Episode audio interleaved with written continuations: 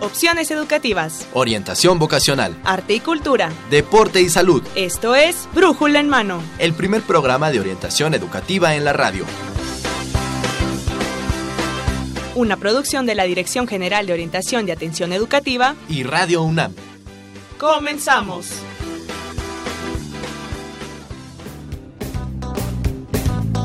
Con una lágrima de fe sobre tu piel, grieta que dejó tu amor, pero ese instinto taurino de tu ser me obligó a azotar.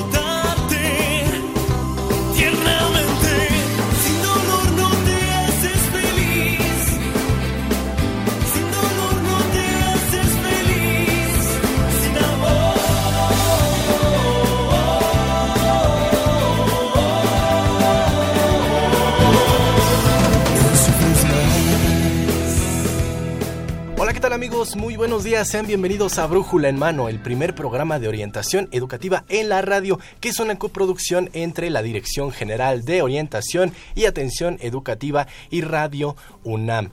Hoy, lunes, iniciamos la semana 13 de febrero 2017, vamos comenzando esta gran semana previo al Día del Amor y la Amistad, así que tenemos un tema muy especial, muy bonito y a veces no tanto. Así que quédese con nosotros porque vamos a platicar de la violencia en el noviazgo. Antes de iniciar con este tema, quiero felicitar a todos los que trabajan en radio, todos los que hacemos radio, eh, operadores, ingenieros, técnicos, locutores, eh, conductores, toda la gente que participa en radio, porque hoy es el Día Mundial de la Radio. Así que un fuerte abrazo también a todos los que nos escuchan, porque son parte de esta radio. Y le invito a que se quede con nosotros. Yo soy Miguel González y presento también en los micrófonos a mi compañera, la académica orientadora de nuestra de GUAE. Ella es Dora María García. Dorita, ¿cómo estás? Bienvenida. Muy bien, muy bien, Miguel. Bueno, pues como todos los lunes, estamos en el programa 1076. Qué rápido, se dice rápido, pero han sido varios años de, estar aquí al aire con nuestros amigos. Y bueno, los invito a que se queden al programa de hoy porque es un programa sumamente interesante porque vamos a hablar del noviazgo. Pues sí, mira, nada más, violencia en el noviazgo en este programa 1076, así que comuníquense con nosotros, háganos saber todas sus opiniones, todos sus comentarios. Ahorita vamos a hacer algunas preguntitas para que pues nos confiesen, se confiesen con nosotros, se declaren aquí a través de este medio, así que los invitamos a que se comuniquen al 5536 8989 o 5536 4339 y si no también a los a las redes sociales, ¿no es así, Dorita? Claro que sí, eh, nuestro correo ya lo saben, es brújula en mano hotmail.com y en Facebook estamos como brújula en mano y en Twitter estamos eh, eh, arroba brújula en mano. Así es de que comuníquense con nosotros, estamos aquí para servirles y el día de hoy vamos a tener especialistas de la Dirección General de Orientación Educativa y algunos testimonios, ¿verdad Miguel?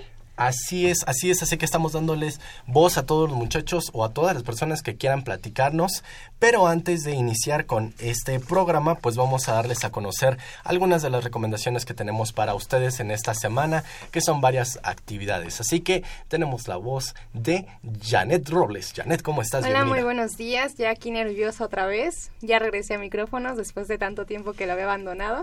Oye, sí es cierto. Bienvenida, bienvenida Janet. Pues Janet, ¿qué tenemos para el día de hoy? Pues bueno, esto es orientación en corto. Y bueno, el centro... Bueno, pues entonces vámonos con nuestras recomendaciones, porque dices que esto es... Esto es orientación en corto.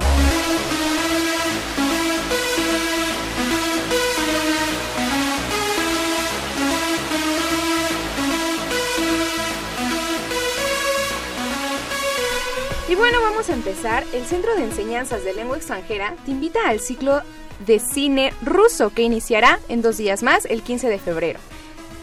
Y bueno, pues entonces está esto, pero si quieren esperar un poquito más para el cine, pues entonces del 22, 22 perdón, al 28 de febrero será el séptimo Festival Internacional de Cine de la Universidad Nacional Autónoma de México. Y bueno, también les informamos que ya inició el 24 Festival Internacional de Teatro Universitario del 2016 al 2017, donde encontrarás montajes nacionales e internacionales, conferencias, mesas redondas, talleres, obras finalistas y sus premiaciones.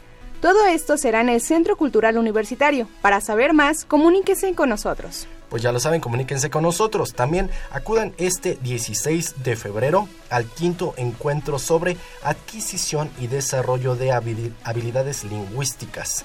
Esto va a ser de 10 a 14 horas en el auditorio Doctora Silvia Macotela en el edificio D. Así que esto es este, eh, pues para que conozcan de esta de este encuentro. Para mayores informes, pues comuníquense al 56 22 22 87.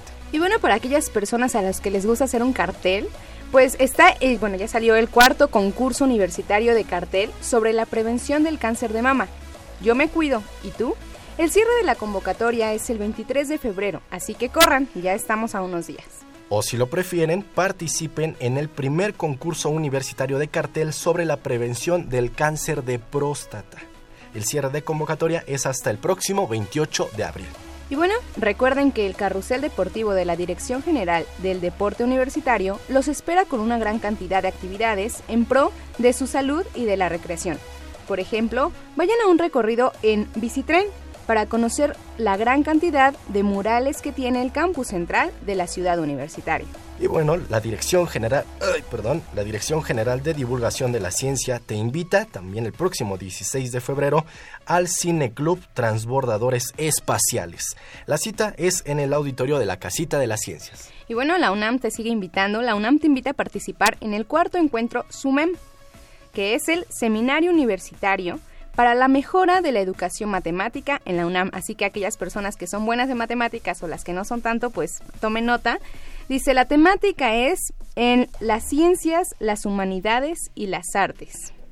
Pues ahí está esta invitación y la Facultad de Contaduría y Administración invita a los cursos de, a tome nota porque yo creo que esto va a estar muy importante, finanzas personales y habilidades gerenciales o al diplomado de desarrollo de habilidades directivas. Así que atención a esto. Y bueno, ¿tú te has imaginado estudiando en Rumania?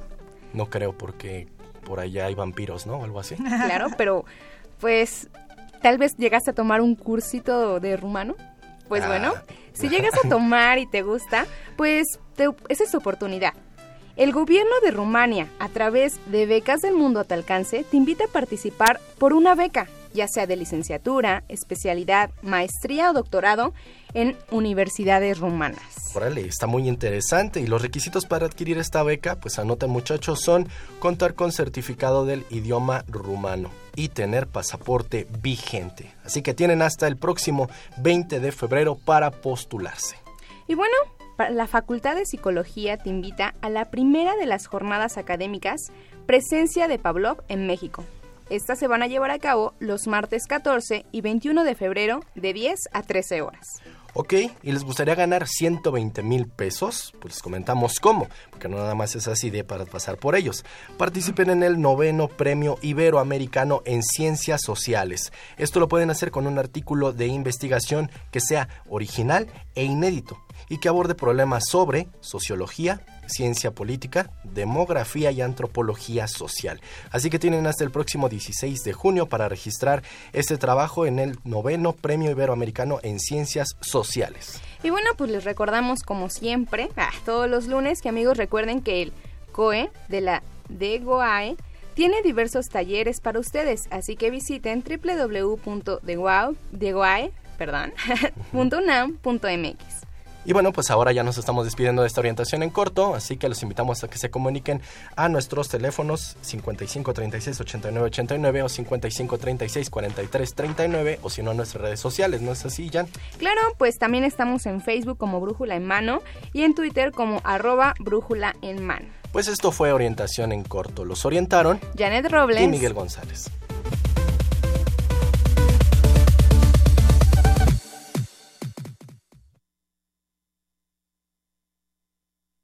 Si fuiste estudiante de licenciatura en la modalidad abierta o a distancia del Sistema Universidad Abierta y Educación a Distancia, SOAYE de la UNAM, entre 2005 y 2012, queremos saber de ti.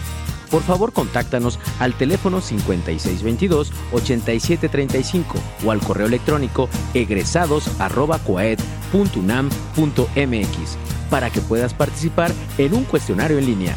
Contamos con tu apoyo. Universidad Nacional Autónoma de México.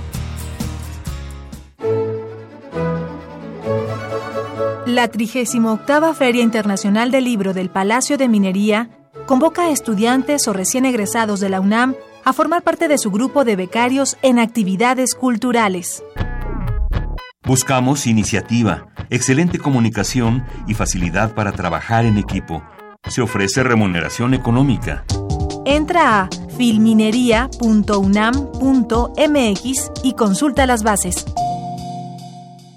De vuelta amigos y bueno pues ahí están estas recomendaciones. La Feria Internacional del Libro del Palacio de Minería ya está a la vuelta de la esquina, así que aún todavía hay tiempecito para que se acerquen y formen parte de este equipo que realiza todas estas tareas. Y Dorita tenemos este regalos para nuestros nuestros amigos, aquellos que se estén comunicando. Tenemos por ahí algunos ensayos, son escritos poemas o algunos trabajos que han hecho diversas personalidades acerca del el verbo leer. Así que tenemos 10 publicaciones para todos ellos, son 10 publicaciones de leer para todos los que se comunican con nosotros a nuestros teléfonos, pero que nos llamen y les regalamos ahora que estamos. ¿Te parece, como siempre, hacerles una pregunta relacionada con el noviazgo? Ok, una pregunta relacionada o que nos hagan una confesión de amor. Por ejemplo, dicen que a, que a veces enloquecemos por amor. No sé si nos quieran comentar qué Lo locura más han Algún pecadillo. ¿Qué locura han, Han hecho? hecho por o también en este sentido de la violencia en el noviazgo, si han sido víctimas de violencia. Vamos a tratar todo esto con forma respetuosa.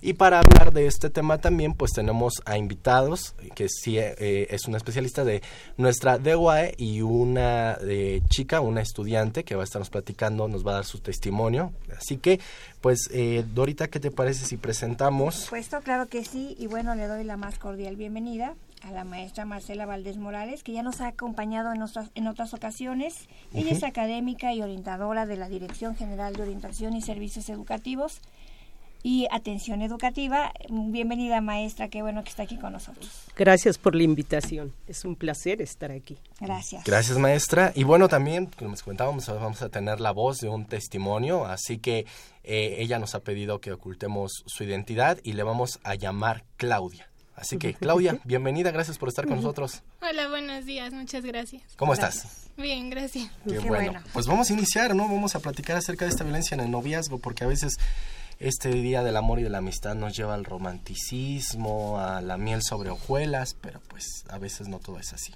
Así es, no siempre eh, todo es color de rosa. En el, viola- en, en el noviazgo nos podemos encontrar algunos elementos que no son tan positivos. Y me gustaría iniciar, maestra eh, Marcela Valdés, que nos dijera un poco al respecto qué es la violencia en el noviazgo y, y si existen algunos tipos de violencia, que nos explique cuáles son, por favor. Claro. Mira, este, este tema lo he venido trabajando ya desde hace bastante tiempo y cada vez me sorprendo de los datos estadísticos que nos proporciona eh, el INEGI. La última este, noticia fue que de 10 jóvenes, de cada 10 jóvenes, 8 han sufrido violencia en el noviazgo. Entonces esto nos hace realmente mirar este fenómeno social, cómo se está dando, cómo se está generando y este programa sí me gustaría realmente eh, dar toda la información que para prevenir. ¿sí? e identificar cuando estamos en una relación violenta. ¿sí? Bueno, tú me preguntas qué es la violencia en el noviazgo. Bueno, esto ocurre en una relación amorosa donde todo acto de omisión, actitud, genera que genera una persona que abusa física, emocional y sexual para dominar y mantener el control sobre la otra. Entonces vemos que desde aquí ya se está manifestando el control, la, este el La obligar a alguien a hacer cosas que no desea. Y esto viene desde cuando somos niños, nuestros padres se relacionan con nosotros amorosamente, pero también se da la otra parte donde los padres gritan, golpean, agreden, descalifican y se enojan con los niños o las niñas y desde ahí empieza esta parte tan ambigua de el amor y la violencia. Entonces vemos cómo se viene aprendiendo desde la desde la familia, perdón, esta violencia que se manifiesta en las relaciones amorosas. Que en muchas ocasiones tendemos a reproducir patrones, ¿no? Claro, claro. Y si vi- vi- vemos en nuestra familia cómo resuelve los problemas, pues entonces a, a través de violencia verbal. Bueno, pero ¿qué pasa con los rostros de la violencia? Que tú me preguntabas qué tipos que también se le conoce en la literatura, modo, modelos, este, tipos y rostros de la violencia. Porque esta violencia viene desde una violencia estructural que se viene gestando en estos rostros como es la psicológica, la física, la sexual y en algunos casos, no tanto en el noviazgo, pero sí se da la económica. Entonces vemos que esta violencia, estos rostros, se van gestando, si nos damos cuenta, desde la niñez. Y lo viven mucho en las relaciones, actualmente las investigaciones que hay, la violencia que predomina en el no- noviazgo es la violencia psicológica. O sea, no necesitas No, estarte golpeando no, ni no, no, no, insultando no. para decir que es violencia. La violencia Solamente. psicológica actualmente es el 47%, la están viviendo los jóvenes. Y esto también, la física, en un porcentaje del 16.5 y la sexual de un 12.5 el porcentaje. Entonces vemos, es más bajo el de la económica, precisamente porque los chicos no trabajan, solamente viven de los recursos o las becas que da la UNAM o los recursos que proporcionan los padres. Ajá. Entonces, es así como esta violencia se viene dando en las relaciones. Y luego hay otra pregunta que a mí me gustaría este, compartir con ustedes. ¿Se da, se puede vivir en una relación diferentes rostros de la violencia? Y al mismo tiempo. Y al mismo tiempo. Y eso confunde más eh, esta relación, ¿no? Porque podemos vivir desde, sobre todo los jóvenes viven la psicológica y la sexual. Esa es la que más se vive en los jóvenes actualmente, ¿no? Porque es una sumisión, porque la mujer tiene miedo a ser abandonada, es una, este, es codependiente de la relación. Entonces ella sí permite e- esa violencia psicológica desde el control, las prohibiciones, ¿verdad? La exclusividad y desde ahí se viene también todas estas formas de actuar desde el amor romántico. Esto que tú iniciaste de ahorita en decir es que el amor romántico todo lo perdona, todo lo permite, va a cambiar, yo no me voy a preocupar, él va a cambiar porque me quiere. Entonces, vemos que desde el amor romántico también genera violencia. A ver, aquí me gustaría platicar un poquito con Clau, Claudia. Eh, ¿Tú viviste una relación, o estuviste en una relación violenta? Pues yo no sé, bueno, no sabía si llamarlo violencia porque lo que pasaba en mi relación eran celos. Ajá. Y bueno, poco a poco me di cuenta de que sí. Leyendo me di cuenta de que tenía que ver un poco con, con una relación violenta, solo que no lo notas porque crees que pues que te celan porque te quieren. Típica la frase, ¿no, Miguel? De me cela porque me ama, porque me quiere, Sí. le importo, ¿no? Wow, y entonces tú no notabas o no lo veías esto como Como violencia. como violencia. No. Y dices que te diste cuenta en qué momento? Pues me di cuenta poco a poco los celos como que empezaron a crecer hasta que pues llegaba el punto en el que pues le marcaba a conocidos míos y les decía que pues no me molestaran o que respetaran a nuestra relación o que respetaran a sus novias y de que no me molestaran. Ajá. Y ahí me empecé a dar cuenta de que pues eso no es una relación normal. Ok, de acuerdo. ¿Cuánto, Al- cuánto tiempo duró tu relación? Ah, como dos años. Dos años. ¿Y los dos años fueron igual? Pues sí, poco a poco fueron, pues se fue haciendo más grave la cuestión, pero luego lo logramos manejar, fui aprendiendo como a manejarlo. Ok. Y estabas de alguna forma acostumbrándote ya a estos episodios. Sí, pues tenía que encontrar la manera de o de no decirle las cosas o de no hacerlo enojar porque pues también me daba miedo que me dejara Ajá. y al mismo tiempo yo me sentía culpable de pues de, de todos los problemas que pasaban como si fuera mi culpa lo que pasaba. Ok. Tú de, de, de cuando te diste cuenta, digamos, del decimos así a veces, ¿no? La primera escena que tenemos un conflicto y todo, pues ¿cuánto tiempo de relación tenías? Como cuatro meses. Cuatro meses. Sí.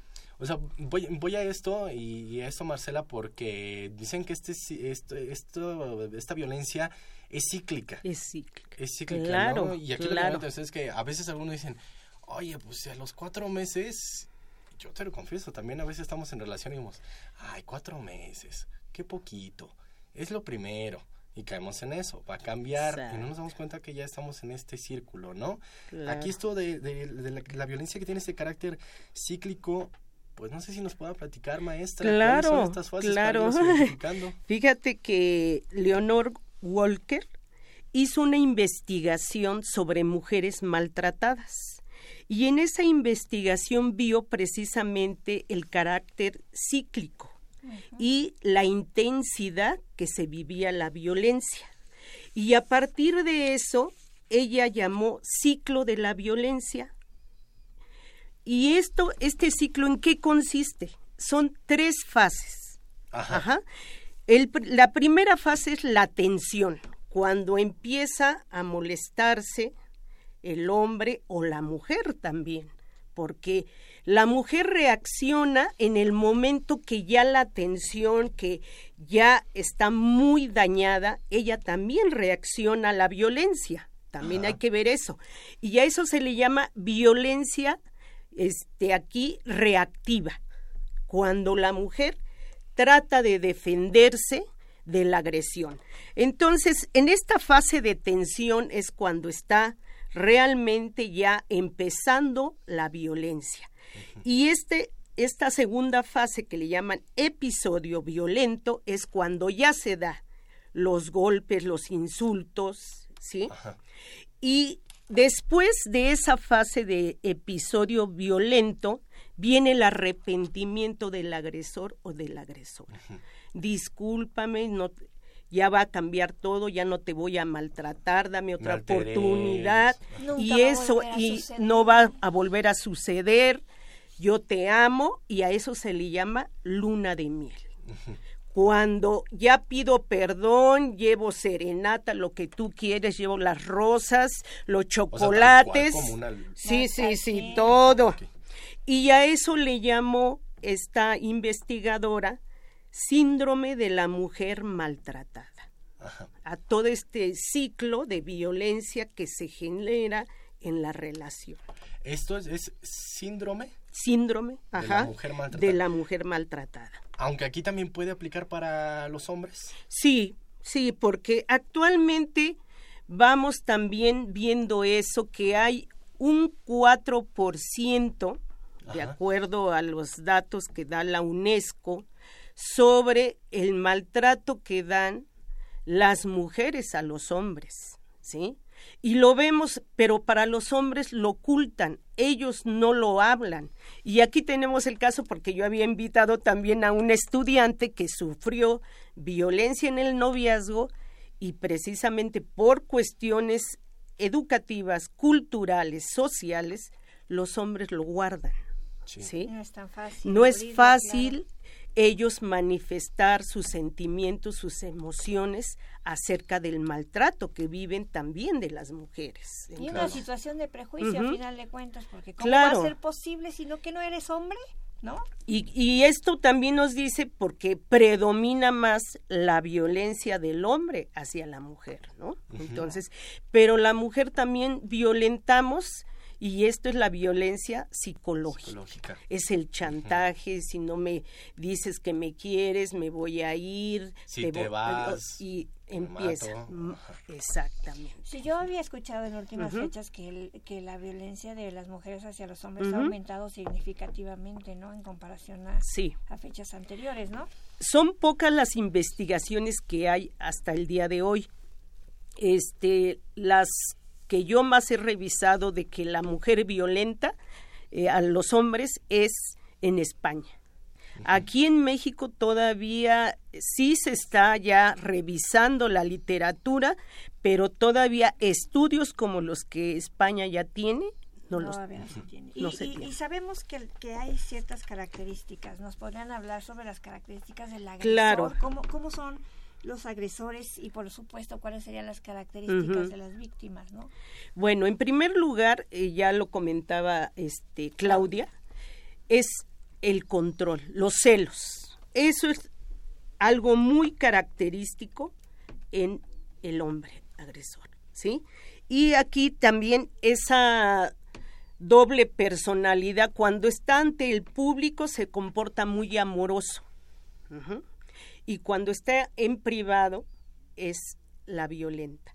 La violenta a, la- a las personas, ¿no? O a las la mujeres. víctima. Ajá. La baja autoestima. Eso es el no reconocer que es violento. Él no reconoce el agresor que es violento. Baja Ella autoestima provoca. del agresor. Sí, baja autoestima del agresor. Podría pensar que de la víctima. No, no, no, del agresor. ¿También? Estamos viendo también, Ah, estamos viendo ahorita de el agresor. Ajá. Ajá. Y la falta de comunicación. Un agresor no se comunica verbalmente, lo hace a través De sus de acciones. las acciones, exactamente. Entonces esto trae como consecuencia que no puede resolver conflictos. Ajá, porque los conflictos los tenemos que hablar. Entonces él se aísla emocionalmente para no comprometerse al cambio. O no Y- sabe cómo, sí, ¿no? No sabe pero cómo tampoco comunicarse. pida, pide ayuda. Ese es otro, no pide, entonces esto se sigue incrementándose y esto también nos habla de que él no quiere el cambio, porque no se acerca con amigos, con instituciones, para que poder resolver este comportamiento, ¿no? Ese, es de- ese es del agresor y de la víctima. De la víctima viene siendo la dependencia, también la baja autoestima, eh, el que se culpe de que todo lo que pasa, también como lo decía Claudia, yo me sentía culpable de que lo que pasaba y yo siempre me decía, es que al rato va a cambiar, ¿sí? Y esto también tiene que ver con el, esa parte de las mujeres que hace de que si no están al lado una pareja, ellas no pueden realmente funcionar solas. Y también, si ellas no se tratan, van a seguir repitiendo esta historia de elegir nuevamente un agresor, así como el agresor elige una víctima si ellos no este, se tratan, Si ¿no? no hay un alto. Sí, Ahí claro. está también estos ciclos, ¿no? Exacto, sí.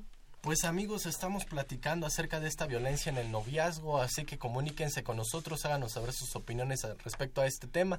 Vamos a una pequeña cápsula, recuerden 55 36 89 89, 55 36 43 39. Vamos a una pequeña cápsula y estamos de vuelta con ustedes. Por lo general, hablar de convivencia nos remite a una imagen de convivio, festivo, feliz, en un ambiente lúdico y alegre. Sin embargo, significa relacionarnos con otros en condiciones y situaciones de vida personal diferentes, y es entonces cuando esta práctica social se complejiza y en muchos casos llega a complicarse, resultando en un problema de violencia. En una situación de noviazgo, la confluencia de rasgos de personalidad, hábitos y costumbres entre ambas personas hace que esta relación sea más incluyente y más participativa, por lo que es más propensa a complicaciones, resultando en un caso de violencia en el noviazgo. Este tipo de violencia está disfrazado por los sentimientos implicados en la relación, por lo que es importante reconocer los síntomas. ¿Sientes que tu pareja constantemente te está controlando?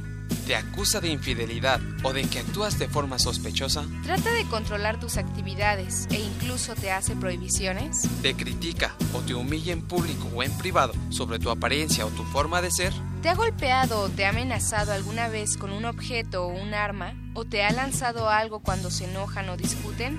Se muestra cariñoso y atento, te regala cosas, te promete que nunca más volverá a golpearte o insultarte, y promete cambiar.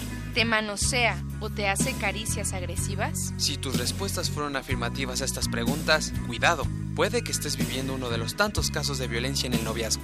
Todo ataque de tipo sexual, físico y psicológico de un miembro de la pareja contra otro se denomina noviazgo violento y debe ser tratado por un especialista. Recuerda, no dejes que ningún tipo de violencia te afecte. Respétate y respeta a los demás.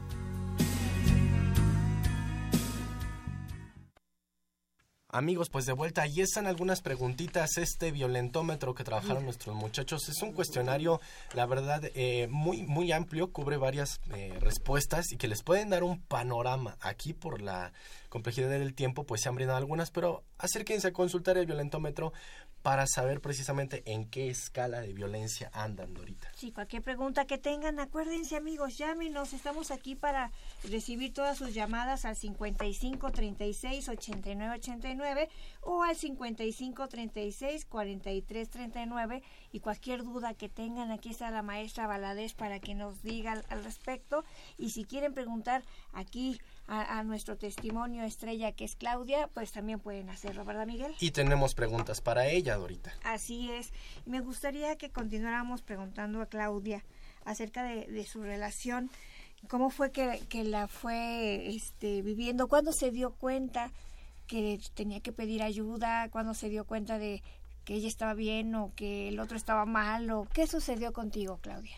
Pues una de las situaciones que más me molestaban era que yo no sabía cuándo, pues mi pareja por la cuestión de celos tenía razón y cuando yo tenía razón, porque se da pues la idea de que tienes que respetar a tu pareja y yo no sabía si era correcto hablarle a un amigo o si un amigo tenía otras intenciones hasta cuando pues sí pararlo, pero si dejarle de hablar o no. De hecho, todavía me confunde mucho ese tema, porque no, no se sabe hasta cuándo es respetar a tu pareja y hasta cuándo es pues que te dejen vivir libre, ¿no? Uh -huh, uh -huh. Una, una, amistad que pudieras tener. Sí. No, no sabías de eso. Ok. ¿Y eh, en, tu, en, en, tu casa se dieron cuenta? ¿Cuándo decidiste pedir ayuda? ¿Cómo estuvo la situación? Pues las peleas se empezaron a dar más frecuentemente y pues obviamente me hacía sentir muy culpable, sentía que yo tenía toda la culpa y se enojaba a mi pareja, me hacía llorar y pues en mi casa se empezaron a dar cuenta pues de que lloraba todas las noches y de que estaba pues triste, ¿no? Cada, cada, cada pelea que tenía era así como un drama, pero yo solita en mi cuarto, pero obviamente mi mamá se dio cuenta y pues poco a poco vi que tenía que pedir ayuda. Eh, lo tu, sufría. tu mamá es la que dices que se dio cuenta. Y ella, si nos compartes, ¿qué te platicaba? ¿Qué te decía? ¿Qué pues, comentarios te hacía? De hecho, me hacía comentarios de que a ella le pasó lo mismo. Cuando era joven, también su primer novio tuvo problemas de celos, de que, bueno, a ella también tocaba temas más fuertes de que la hacía sentir menos, la humillaba públicamente para pues que dependiera de ella pero pues me dice que mi relación que yo tenía pues era muy parecida a esa y de que ella pues también sufría y lloraba todas las noches, pero pues que después de que se dio cuenta de que tenía que terminar la relación, pues ya vio pues lo, lo mal que se había comportado y lo mucho que soportó a su a su exnovio. A su exnovio. Ajá. En este sentido, maestra, ¿qué es lo que recomienda que hagan pues eh, las víctimas o los victimarios y también un poco las recomendaciones hacia los amigos o hacia los familiares que a veces se tiene el afán de ayudar, pero llegan a veces a poner en una situación de entre la espada y la pared al victimario porque es, es que sí, tú dices haz algo, pero es fácil decirlo. ¿Y cómo? ¿Cómo? ¿Cómo? Exacto. Bueno, lo primero que tenemos que hacer como víctimas es reconocer que estamos en una relación violenta. Eso es lo primero. Lo segundo es, ¿realmente quiero hacer un cambio en esta relación? Porque si no, no podemos buscar ayuda. Y la ayuda va a ser precisamente ya sea con instituciones, amigos, familiares, pero lo primero es que yo tengo que identificar cómo me siento en esa relación, qué me incomoda, qué me realmente me daña, ¿sí? ¿Qué no me hace sentir a gusto? ¿Qué me está ahí pasando a mí que estoy me estoy sintiendo acorralada, me estoy aislando? Todo eso lo tiene que identificar la víctima. Que es una parte dificilísima. Bien difícil, pero sí se logra, ¿no? Porque lo he vivido con los estudiantes, de que cuando piden la ayuda, de que ya no se sienten bien en esa relación. Tocan fondo y es preguntarse, ¿esto es realmente lo que quiero para vivir en el futuro? ¿Quiero vivir sufriendo? claro, y que si esto no lo resuelven ahorita, posteriormente lo repiten cuando ellos quieran ya una relación más formal e incluso hasta en matrimonio. Claro. Se van a seguir repitiendo este ciclo de la violencia. Es reconocerlo, ¿no? Pero aquí entra una pregunta que nos dice en, eh, una, persona del público que se llama José Guadalupe Medina, que nos habla del Estado de México y él dice, ¿en qué momento la violencia entre parejas se induce al crimen? O sea, ya es vivir este, este ciclo de manera mucho más fuerte e intensa. sí, y ya es muy repetitiva las acciones de, del ciclo de la violencia. Porque nos decía Claudia, perdón, nos decía Claudia, esto va aumentando con el tiempo. Puede llegarse al crimen, ¿verdad? Claro, claro, y, y se ha dado el crimen por este pasional, lo que le llaman, ¿sí? Porque o ya tú te quieres salir del ciclo de la violencia, ya identificaste que no eres feliz en esa relación y te quieres salir, y es cuando empieza más a incrementar que llegan precisamente al suicidio o al asesinato. Porque no dejan que, se salgan. ¿Cómo puede ser? No puede salir, ¿no? Exactamente. Bueno, y nos decía, primero es darse cuenta, identificarlo y después querer hacerlo, ¿no? Cambiar, cambiar y, buscar amigos, familiares e instituciones. Ayuda. Ayuda, así psicológica, este, hasta incluso eh, jurídica, ¿sí? Yo he tenido casos así que tenemos que buscar asesoría jurídica. Claro porque ya la violencia es ya de ir a tu casa a golpear a la familia. Entonces sí, ya tenemos que este pues apoyarnos de otras instituciones. La, la realidad, la realidad, Claudia, supera la ficción. Pues yo creo que depende del caso. Yo creo que pues a mí no me tocó vivir una relación violenta con crímenes o pues de que me peguen o, ajá. lo más que me tocó pues alguna pelea pues a gritos y con groserías que todavía me sorprendió haber soportado. Pero pues hay casos mucho más intensos de lo que de lo que a mí me pasó. Claro pero aprendes, aprendes. Eres ahora una persona diferente después de una experiencia de tal magnitud, ¿no? Sí, yo creo que no, nadie quisiera volver a, a lo mismo, a repetir lo mismo. Lo bueno es eso, identificarlo. Fíjate que el fin de semana leía una nota precisamente de un muchacho que había publicado en su Facebook que había sido golpeado por su novia. Incluso tenía los moretones, todas estas, eh, pues una violencia física. Y, y lo que me sorprendiera era que los comentarios eran más de apoyo de las mujeres. Los hombres no se manifestaban, los hombres no decían nada. Eh, uno de los comentarios este, decía, pues algo le ha de haber hecho a, la, a su novia para que le haya pegado para que le haya pagado de esa manera, ¿no? El muchacho platicaba, dice, bueno, hago esto porque los hombres no lo denuncian porque viene eso, ¿no? De, ay, qué poco hombre eres, ¿no? Tan solo por eso ya estás chillando y lo estás subiendo a tus redes sociales. Y me llama la atención más que nada el, el comentario de, de- de la chica que decía así como de algo tuviste que haberle hecho, ¿no? En una constante violencia que ya se está acostumbrando a esto, ¿alguien puede salir de estas relaciones violentas? O sea, digamos, Claudia estuvo en esta, en esta relación. Hay algunas personas que están en relaciones violentas y dicen, es que mi vida ya es así, yo no nací para amar, nadie nació para mí. Eh, ¿Pueden construir ellos una relación, pues, que les satisfaga, que sea de provecho después de haber pasado por un ciclo de violencia? Sí, claro. ¿Cómo pueden...? Si tú tienes la responsabilidad de cuidarte, ¿sí? De trabajar todo esto que tú acabas de mencionar, claro que puedes elegir una pareja diferente, pero se necesita un trabajo desde yo quiero el cambio, yo no necesito ya estar en esta relación, ya me siento muy maltratada, muy violentada para continuar aquí. Es el momento en que tengo que hacer un cambio en mi vida y eso es lo que hace que las personas salgan. ¿sí? Y busquen refugios, porque aquí también ese es otro problema. Me doy cuenta, quiero cambiar a dónde me voy, Ajá. ¿sí? Y para eso hay instituciones ya que tienen refugios donde se van las mujeres a protegerse, porque yo puedo terminar el ciclo de la violencia, pero va a buscarme, me provoca y yo otra vez, ¿sí? Volvemos a retomar ese ciclo. Entonces yo tengo que buscar redes de apoyo precisamente que me ayuden a que esta persona no vaya nuevamente a violentarme.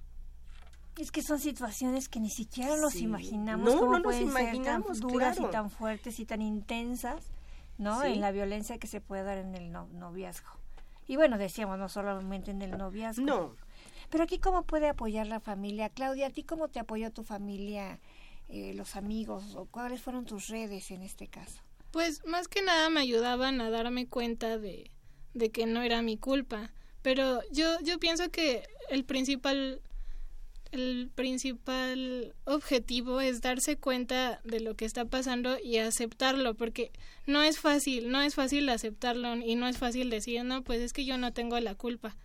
Entonces, en mi experiencia, aunque mi familia me lo dijera y aunque mis amigos me lo dijeran, yo creía que el problema, pues, era yo. O que, o que pobrecito, porque a veces, pues, es que sus papás sufrieron y así lo hicieron y por eso es celoso y sus novias lo maltrataron y pues, pero podemos estar bien, ¿no? Y a mí me tocaba, pues, sufrir y llorar y, y no poder ser, pues, libre. Claro. Entonces, el primer problema, el, bueno, el primer objetivo es darse cuenta y querer cambiar. Y yo lo hice más que nada con ayuda psicológica para como reforzar mi autoestima y darme cuenta de que pues mejor estar sola que con alguien Qué que mala te está haciendo compañía. sí, que te está haciendo Sí. sufrir. Claro. Y una relación es vivirla con amor, no con sufrimiento, ¿no? Sí. Eso es difícil darse cuenta, ¿verdad? Ya no estás en esa relación. Pues ya, ¿O ya estás terminó. en el proceso. Pues ya, ya terminó. Ya terminó. Sí. Bueno, Pues qué bueno, me da mucho gusto, mi querida Claudia, porque el amor es tan bonito y en lugar de, de vivirse con sufrimiento hay que vivirlo de otra manera diferente, ¿no, Claro, maestra? claro, claro. Y ellos que tienen ahorita todo el potencial del cambio, de elegir otro tipo de pareja, ¿no? Que sea más constructiva, de una relación de bienestar. Claro, claro, en ese sentido les preguntábamos, ¿no? Que nos confiesen las locuras de amor que se han hecho. De- e- e- en este sentido, porque a veces hacemos cosas que no nos damos cuenta que hasta nos dañan y que van en, en perjuicio incluso de la pareja, ¿no? Hay a veces que caemos en un romanticismo tan excesivo que llega a ser incluso abrumador para la otra persona. Y que la otra persona dice pues es que me ama está entregada totalmente entregado totalmente a mí y no nos damos cuenta que es otra de las expresiones de esa de esa violencia que después no nos deja escapar no Claro. tú eres todo para mí si tú me vas, me falta el aire. Ah.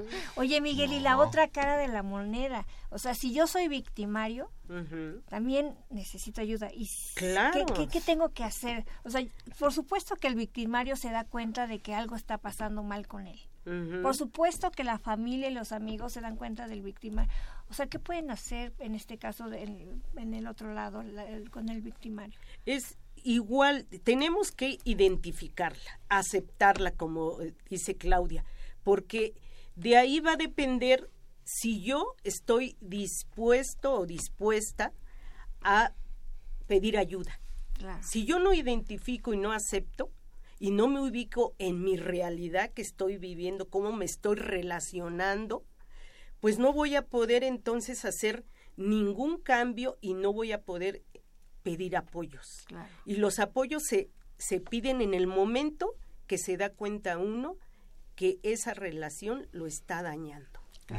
Sí. Mira, hay un comentario, dice eh, Sebastián Ruperto, ya no dice, en mis comentarios que es reprobable y condenable la violencia en el noviazgo. Todo parte de la educación en casa. Hay mucho por hacer en esta sociedad decadente. Pero programas como este ayudan a divulgar y tratar el tema. Saludos. Muchas gracias, Sebastián. Pues sí, también en la casa, ¿no?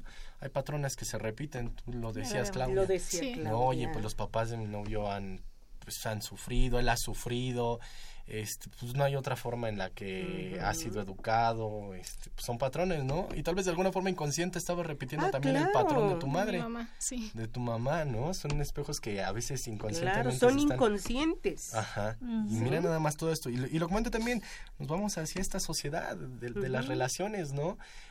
Uno no se quiere, encuentra otra pareja donde no se quieren No se quieren. y parece que va creciendo, ¿no? En este sentido, maestra Valadez, pues, ¿qué es lo que se está haciendo en nuestra universidad, las instituciones? ¿Qué están haciendo Ah. para, para ir contra esto? Claro, yo creo que desde ahí tenemos que trabajar desde la educación, cómo reeducar, hacer escuela para padres en las instituciones desde la educación básica. Y afortunadamente la UNAM está haciendo. Aquí en la de Guaé tenemos un programa de escuela para padres Ajá. a pesar de que tenemos estudiantes ya de bachillerato, licenciatura y posgrado, esos talleres asisten los padres. Esa es un, una maravilla que tiene la universidad de invitar a los padres de familia a hacer cambios Claro. para que puedan educar a sus hijos en las mejores condiciones. Bueno, la universidad, fíjate que está haciendo el rector propuso un programa de desarrollo institucional y en ese programa vienen ejes estratégicos y uno de los ejes que este yo estoy trabajando es derechos humanos y equidad de género. Ajá. Y lo que estamos haciendo ahorita en bachillerato es precisamente el trabajo de la violencia al buen trato en el noviazgo.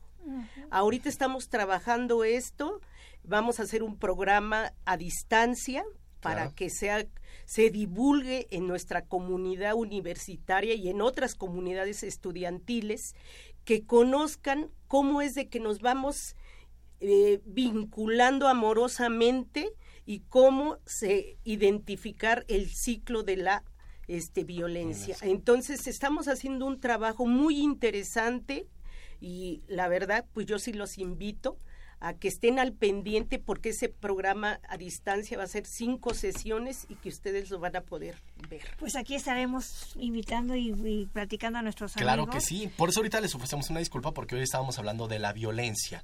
No queremos tocar estos temas, pero para poder cambiar a esto que hablaba la maestra Valadez, de las relaciones de buen trato, de cómo ir transformándonos y cómo ir de relaciones de maltrato a relaciones de buen trato. Así que, pues los invitamos a que estén al pendiente. Nuestro programa comienza a terminarse, pero queremos platicar con Claudia.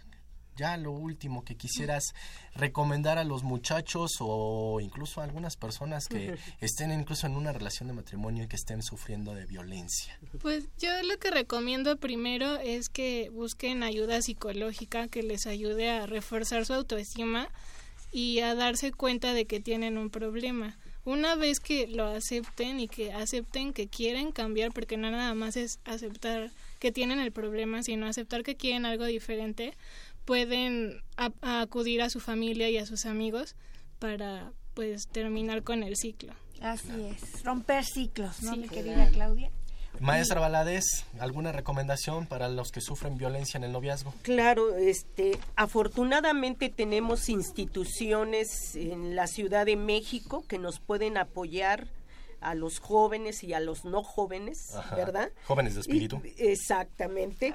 Hay- el teléfonos. Instituto de las Mujeres de la Ciudad de México tiene servicios para víctimas de violencia, atención psicológica, jurídica, ¿verdad?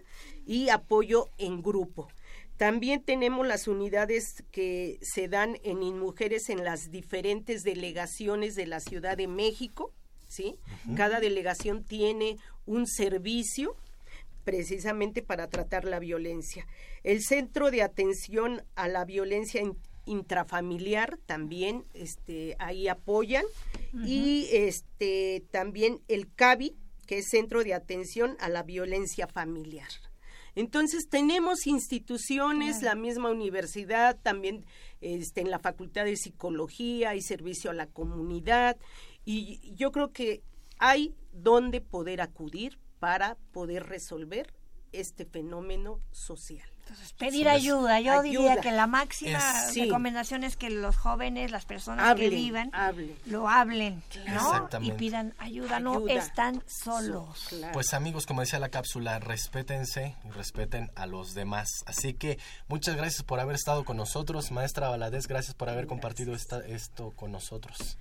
Muchas gracias por la invitación. Mi querida Claudia, gracias por tu valentía y que, que estás en ese proceso de cambio y de crecimiento. Te felicito y gracias por estar aquí. Gracias por la invitación. Agradecemos también los comentarios y todos los saludos que nos envía Mercedes Sanoto, Consuelo Méndez, Óscar Arteaga, Eduardo Campos Osorio, eh, doctor Germán Álvarez, también que están ahí en Brújula en mano, eh, Ángeles Britos, hasta Toluca, que nos ella Saludos, está aquí, saludos así a que todos. saludos. Y bueno, gracias a todos ustedes que nos acompañaron y que estuvieron al pendiente de este programa. De ahorita nosotros nos despedimos, pero nuestros amigos tienen una cita el próximo lunes con Por nosotros. supuesto que sí, no se pierdan el programa del próximo lunes que tra- trataremos el tema cultura cívica. Pues agradecemos en los controles técnicos a mi queridísima Socorro Montes en la producción y locución, Israel García, Axel Castillo y Janet Robles, y también a Marina Estrella en la producción de TV, a su servidor en la realización a Marina Estrella, producción general Saúl Rodríguez Montante y de estos micrófonos se despiden. Dora García. Y Miguel González, quédese en la programación de Radio UNAM y sea feliz. Hasta luego.